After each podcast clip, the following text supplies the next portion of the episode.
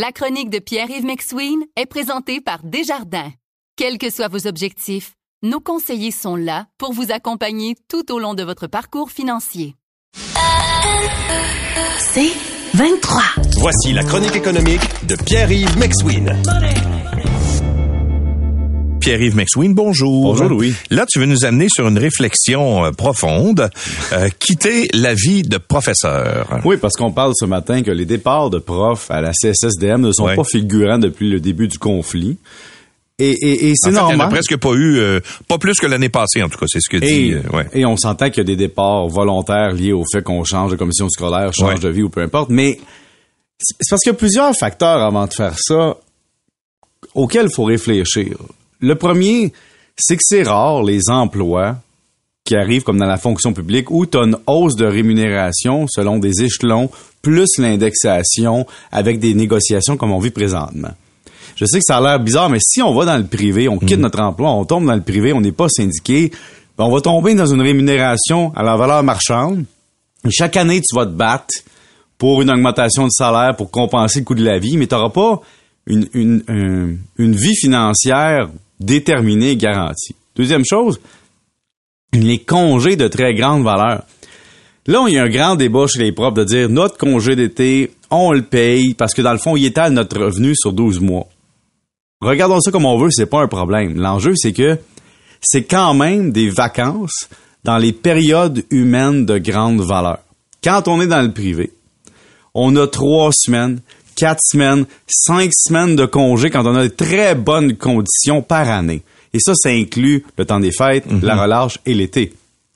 Donc, le droit fondamental garanti à vie de pouvoir prendre un temps de repos de l'été avec les enfants, ça vaut une fortune de ne pas, euh, de- d'avoir cette chance-là de vivre les moments de qualité, les moments d'été à la maison.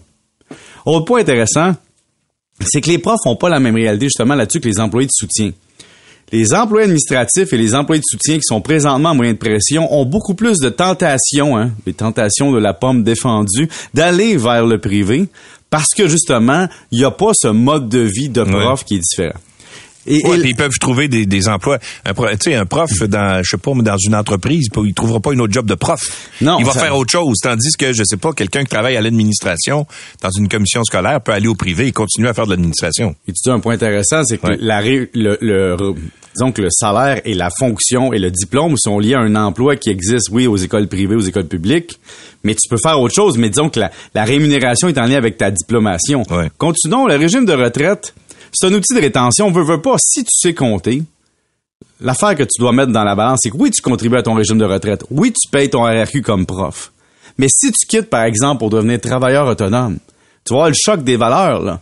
Parce que t'as plus de congés payés, t'as tes- ton, ton régime de retraite n'est peut-être pas payé par un employeur, ton RRQ, faut que tu payes les deux, employeur-employé, si tu deviens travailleur autonome. Si tu trouves un emploi dans le privé, là, tu vas payer peut-être un régime de retraite à cotisation déterminée, mais un régime de retraite blindé, garanti, avec un salaire jusqu'à ta mort, peu importe ce qui t'arrive, il y a une valeur très intéressante là-dessus et je te donne mon point de vue sur le point de vue personnel. Ouais. Je dois, Louis, moi, mourir avec de l'argent.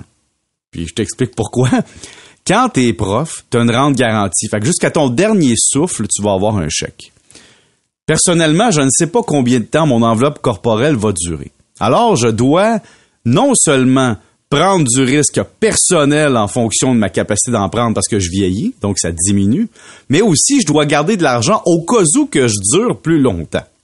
Quand tu es dans le régime gouvernemental, le REGOP, le gros avantage que tu as, c'est que la caisse dépôt prend un risque infini pour toi. C'est-à-dire qu'elle dit, mon horizon de placement dans le REGOP, c'est, on peut dire, 50, 75, 100 ans, parce que j'ai toujours des nouveaux en- entrants dans le régime et des nouveaux sortants. Et donc, cet avantage-là de pouvoir placer l'argent à long terme te permet collectivement de prendre beaucoup plus de risques et ne pas t'en faire. D'ailleurs, quand je parle à des personnes retraitées depuis 20, 30 ans, ils me disent, on n'a jamais mesuré à quel point ça valait cher. C'est lorsqu'on est assis dans notre maison de retraite qu'on réalise que d'autres en arrachent, qu'on voit à quel point ça valait cher, puis Ouais. on le réalisait peut-être pas. Euh, un autre point intéressant aussi, c'est l'incertitude. Puis là, je vais arriver dans quelque chose d'un petit peu plus philosophique, Louis. Présentement, moi, j'ai une incertitude climatique. Là, tu vas dire, t'es-tu éco-anxieux? Non. Mais quelle sera la vie économique dans 5, 10, 15 ans? Comment mes placements seront-ils affectés? Ça, c'est une source d'anxiété financière. Il y a aussi la question du, du, du, du, du décaissement, du REER. Hein. Tu as une question comme REER de dire, moi, quel genre de risque je suis capable de prendre personnellement, que je suis, selon mon âme et conscience et mon profil de risque, capable de prendre? C'est pas tout le monde qui est capable.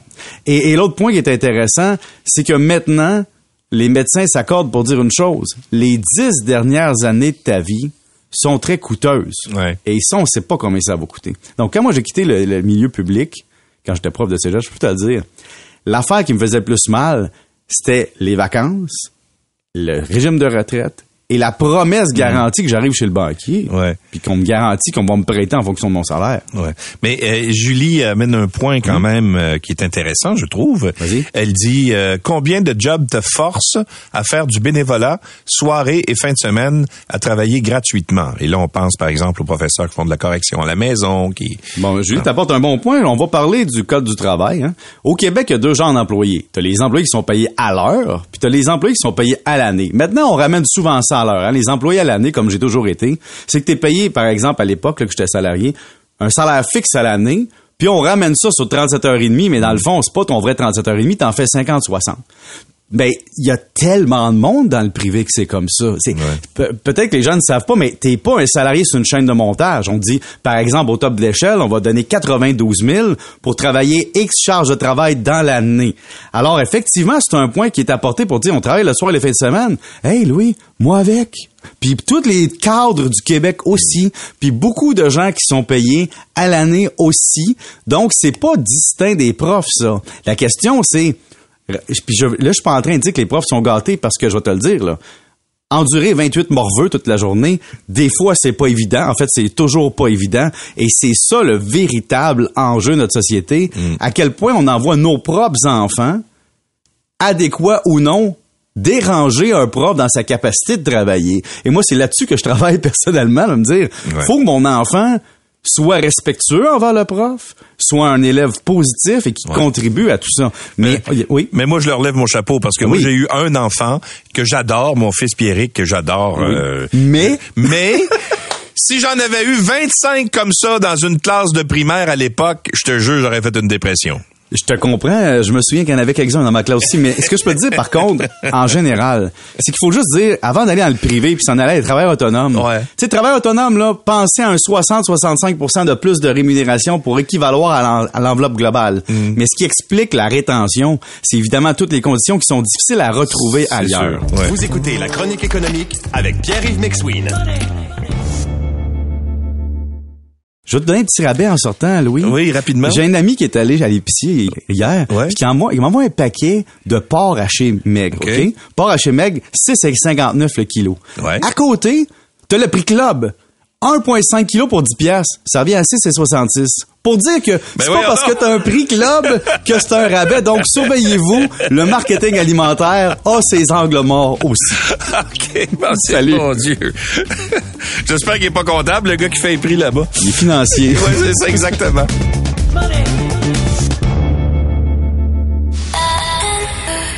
C'est 23.